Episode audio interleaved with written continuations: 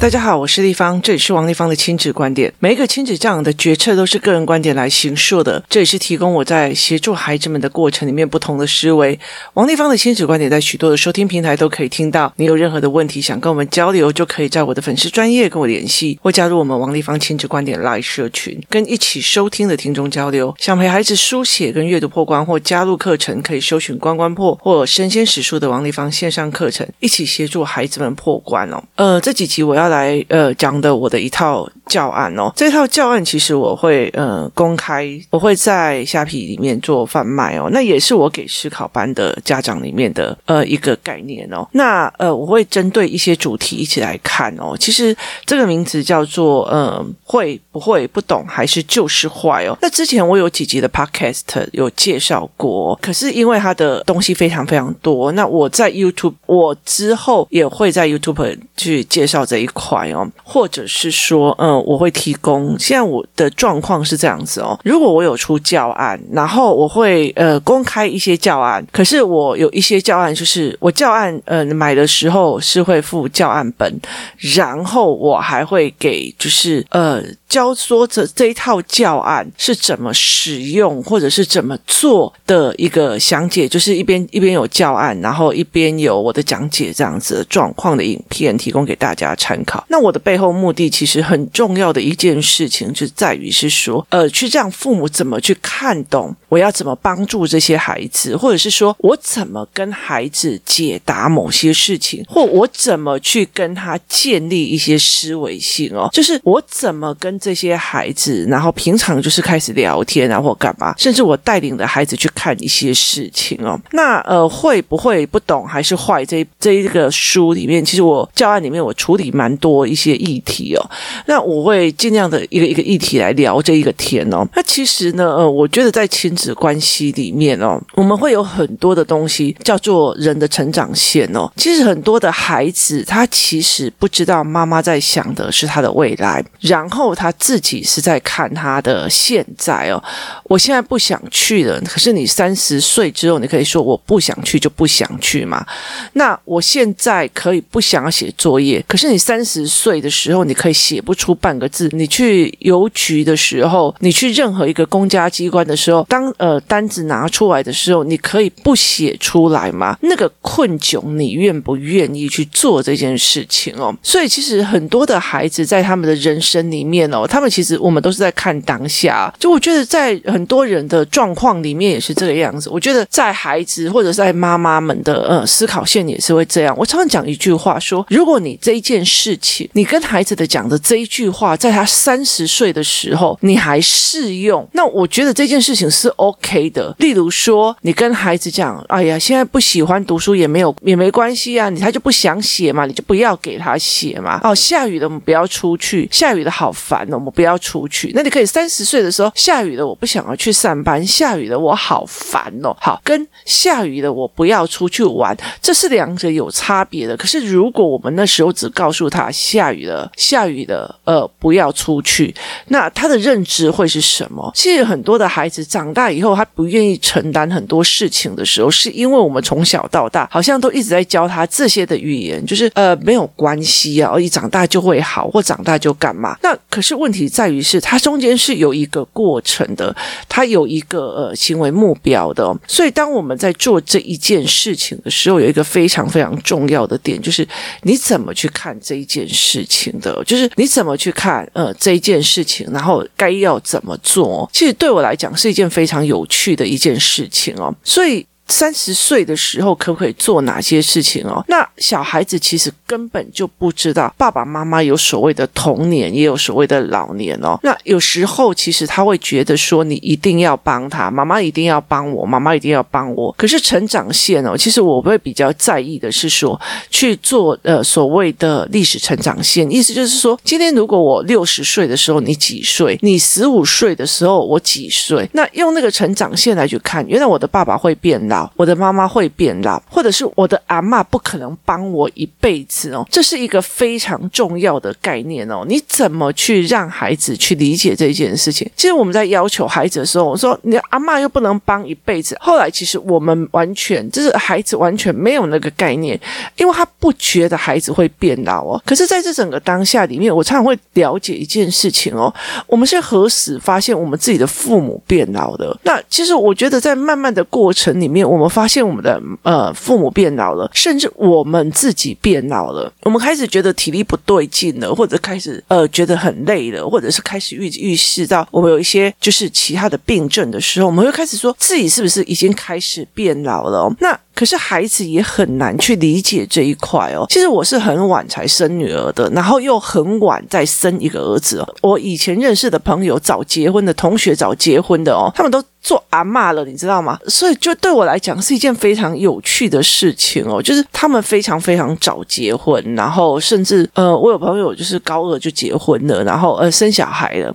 所以其实对我来讲，哦，他们的小孩就非常非常的大了哦。那其实在这整个过程里面，他们的妈妈老了以后，他们妈妈还是年轻的。可是我的孩子其实他到他们比较大学的时候，妈妈已经很老了哦。所以其实呃，孩子没有办法去理解很多的时候。是呃，当下并非即是永恒，所以其实我们就有一半的焦虑，父母有一半的焦虑是为未来而焦虑。可是我们在做行为的过程里面，我们并不一定是为未来而呃做这样的行为或模式哦。所以我们其实会开始想很多。前阵是我跟呃一个。一个妈妈在工作室在聊一件事情的时候，我们两个之间有一件意见上的不合，就是就是例如说我们对教案的理解这样子。那在那个整个过程与事情的过程里面哦，他觉得说这个东西小孩根本就不懂，然后他必须要很多很多的嗯思考概念，他才会懂这个价钱。然后我就觉得说，其实呃，我只要出一点点短的文本，孩子就应该懂。那后来我就想到了一件事情，然后我就跟他讲，我说你可能。会觉得要把事情都想得很完整，然后所有事情都做很好，然后资讯非常明确的时候才会下决策哦。可是其实，在我的人生里面哦，不管在任何一个东西的时候，我都会靠着很小小的、小小的一个讯息哦，去做观察、分析、决策哦。例如说，其实呃，我们会做非常非常多的小事情来去做这样子的概念。我我们会在一个。非常小的一个案，例如说，我今天看到我的老板做的某一个小动作。然后我就会开始在想，他为什么要做这个动作？背后原因是什么？然后我就会开始做我下一步的布局哦。那因为我会在那种很小的细节里面去拆解原理，所以我就会希望我的孩子，或者是我教的孩子里面，用很短的讯息里面，你光一一个东西，你就把那个文本给找出来哦，你就把那个概念那。把那个概念说清楚哦，例如说，呃，我们在跟孩子聊的过程里面，你怎么从这一个文本里面去呃想出来这件事情哦？例如说，呃，像我今天我儿子在讲说，下面哪一个是呃不是社区里面呃增进大家友谊的好方法？那其实。所以我就会开始在增进友谊的好方法是什么？例如说，举办母亲节活动哦，社区活动哦，那它是一定大家大家在举办母亲节是为了庆祝母亲节，还是依照这个活动而？拉近邻里关系，光这样一小句，其实你又去找缘由，对方举办的背后动机是什么？他钱从哪里来？他做什么？所以其实光一个小小的事件，我们就必须要去理解这件事情哦。例如说，呃，像台北市有很多的公园，理想就会办活动嘛。哦，那他办活动的过程里面，呃，我们就会看到那个有棚子，那棚子就是某某房屋的棚子。那我们就会问他说啊，为什么这个某某房屋要在这边做？然后为什么要帮里里长办活动？我们必须用小小的、很小的事件去推理。可是这个妈妈会希望所有的概念都做好了才推理。其实我觉得很多事情没有对错，那是成长的脉络。所以在很多的概念里面，我们怎么去陪孩子把很多的成长脉络拉起来？他并不要在，例如说我五岁不要站在五岁的角度在看。所以那时候我其实就有在跟这个妈妈讲说，呃，如果在我的那个，就是在小时候，我们会当然会希望小孩子越考虑越多越好，思维的越多越好。可是，在这瞬息万变的这个社会里面，就是就是资讯非常快的里面哦。以前好像，呃，在我们在立法院的时候，别人麦克风拉给你，你就马上说，他问你一句话，某某某是不是很讨厌某某某？那你就要必须从很短的讯息里面，这个 A 某某某跟 B 某某某是什么关系？为什么会这样子？是不是呃？记者在社区要你呃找新闻或干嘛的？你必须要在非常短的东西里面，非常快速的解读他话语里面的短文的历史，然后去用这些哦。所以其实，在整个呃时间线里面哦，我当然会希望所有东西都呃找好哦。可是有很多的时候，在很多的样貌里面，我们会需要短的东西去看。那。很多的时候，我们要把很短的东西再往后的延伸，可是孩子没有这一块哦，他没有去思维这一块。如果我到了五十岁，我还不会这个，那我必须有哪些选择性？那我如果到三十岁，我还不会这个，那我又有哪些选择跟与可能的发展哦？那其实我觉得在这整个过程里面，呃，就是呃。这一个教案里面的人的时间线里面，它其实是一个非常非常简单的一个图表而已。可是他去呃让孩子们跟妈妈可以讨论说，哦，原来阿嬷会老的，原来爸爸会老的，原来我们也曾经是孩子。那其实我觉得孩子他们在看他们自己的成长的过程的时候，他会觉得我小时候很可爱，可是他们没有去意识到我怎么从不会变成会。所以这是一个非常常。非常重要的一个概念，怎么让孩子去理解我本来是不会的，我变成会，他们才有助于他未来怎么把我现在不会的变成会哦。我觉得我们太对小孩子的会而过度的理所当然，觉得啊，你是小孩就会，他已经三年级就应该会，他已经几年级就应该会。可事实上不是哦，不是用年纪来判断的哦。那有时候我会觉得太早过度给一些孩子一些事情的艰难，我觉得不一定有坏，重点是在于是他有没有办法处理，而且他的语言是怎么解读这一件事情。你怎么解读这一件事情的，是常常是我非常非常在意的。我觉得我在训练你上下觉，可是呃，你在觉得说我在偏袒小孩。以前我住的地方哦，以前我小学一年级的时候，我们住在比较呃乡下地方。那那时候我们已经，我的爸爸妈妈已经买房在比较呃城镇的一个地方，像就是镇上。那我那时候其实我爸爸妈妈必须要开车载我们去，就是去镇上读书哦。那有时候我会在镇上等我妈妈下班再回来，可是有时候我会一个人，或者是带着我阿嬷坐车去镇上。那我阿嬷的身体就是耳朵并不是。很好哦，所以我必须要带着他走这样子，在那种整个过程里面，如果我自己坐车的时候，一个小学生一直坐车的时候，那以前的公路没有像这样公路这么的大哦，那以前公路就乡间小路那样子的感觉，然后呃过去的时候，你会觉得旁边都是树哦，就其实我们坐的看起来比较荒凉啊。那后来，其实我会觉得说，那时候我就觉得说，为什么我一年级的时候，我妈妈会叫我自己上下学，可是等到我弟弟一年级的时候，他却一。坚决从头到尾都要接送哦，你你怎么去解读这件事情的？那小时候我就觉得这很不公平啊！我妈妈比较疼爱我弟弟啊，或干嘛我都没有。可是等到我现在这个年纪的时候，我就觉得或许我父母就是因为这个样子，我才变成现在这样子。面对问题就是自己去处理，很多事情都丢给我去处理，是这样子的状况哦。所以在这整个过程里面，它变成一个你怎么去 handle 事情，你怎么去做事情的这一个态度跟。范围哦，我们怎么去看这件事情？我们怎么去定义这件事情？或孩子怎么去定义这件事情，是很重要的一件事。怎么去回馈到我妈妈小时候几岁的时候做了什么事？你几岁的时候做了什么事？那成长线到底是什么？我们对未来有时候，呃，妈妈对孩子的未来哦，有太多的恶想象，然后呃，但是孩子却看不到自己的未来，因为他根本就不知道他会长大，他会往前哦，甚至到了我们十七八岁的时候，怎么会想象我们有一天七老八十的时候，为那个时候在做准备哦？这很。很难哦。所以在很多的概念里面，他们没有时间线哦。所以其实对孩子之间的成长线，对孩子来讲，活在当下。我现在就是想玩手机，我现在就是想玩 iPad，我现在就是想玩什么，这是非常理所当然。今朝有酒今朝醉哦，因为你看不到未来，才会今朝有酒今朝醉哦。那其实我觉得那个概念是非常非常清楚的哦，就好像当初香港九七之前，我去香港，我就觉得它是一种末世、末世的一个末日的感觉，就是地上就全部非常呃繁华的地方，所有的食物东西都乱丢啊，干嘛都没有，然后整个地上都是在我夜晚的时候，就是都是热色这样子哦。那个时候，他们其实有一种好像。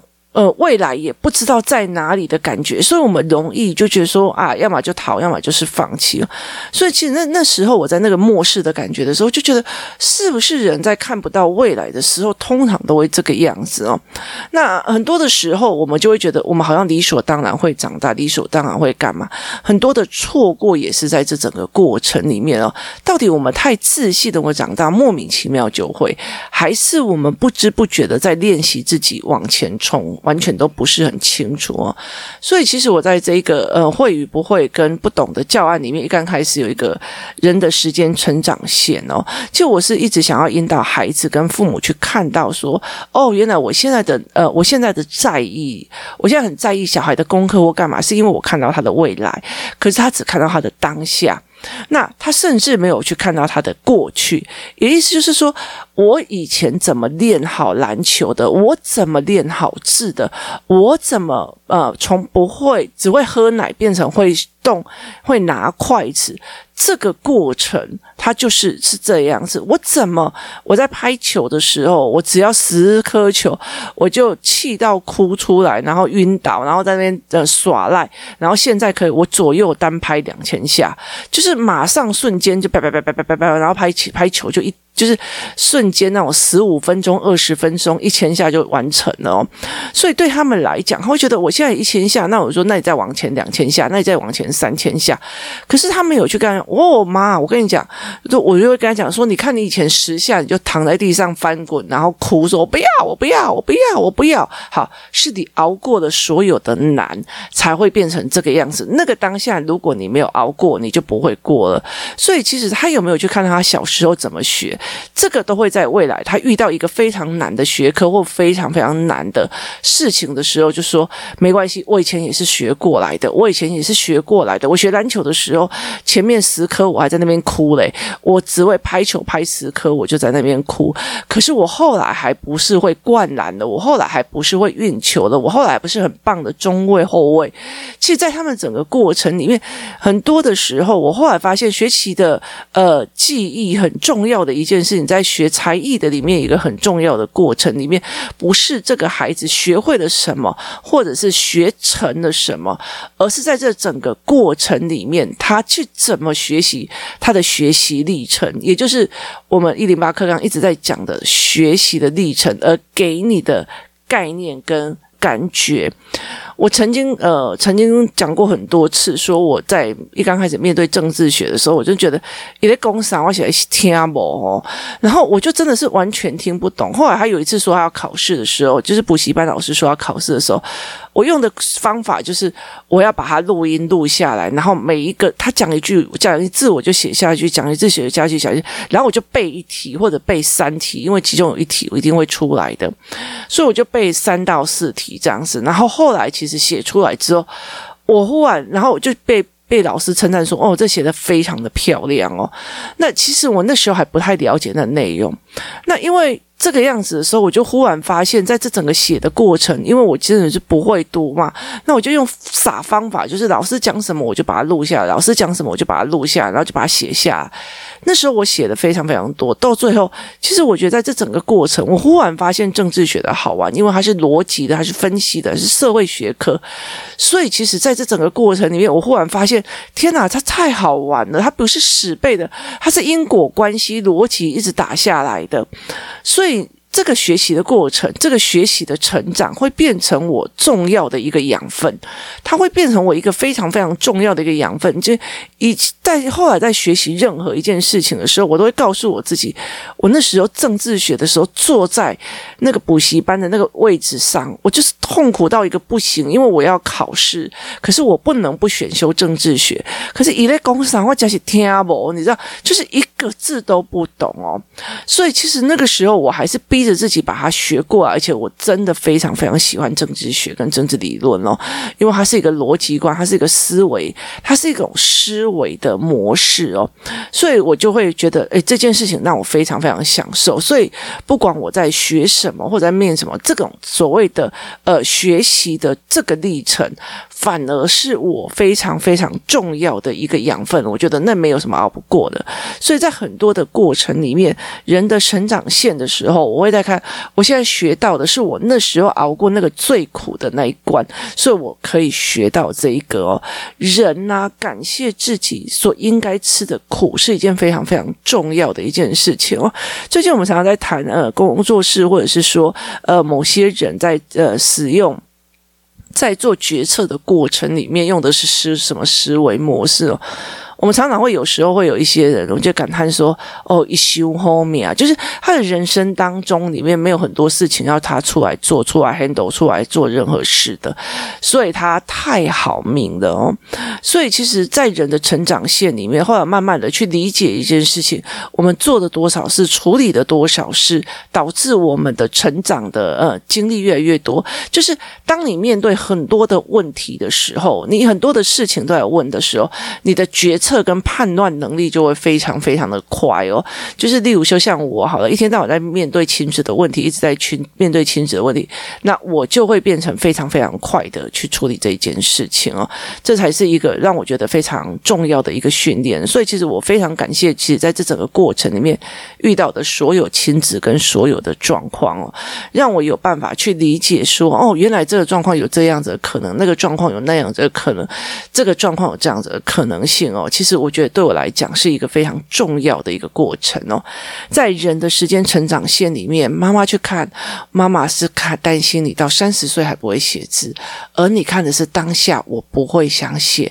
所以，但是你可以接受你三十岁不会吗？那怎么办？你可以。尊重你的当下，我现在累了，给我休息五分钟。但是我剩下的五分钟为现在的自己，三十分钟为未来的自己而努力。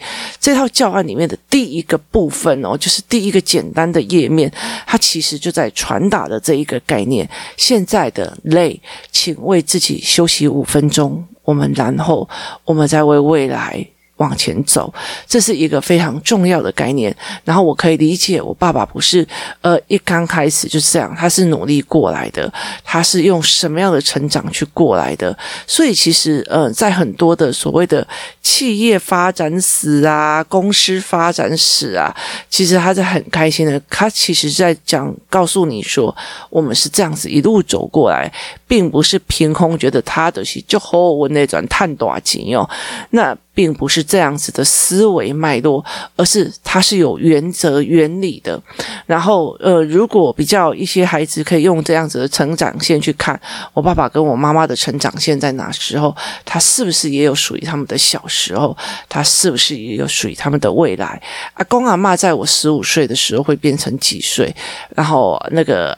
他们还会不会有办法举高举高我的身体哦，然后在那边玩哦？其实有时候你会觉得那有点难哦。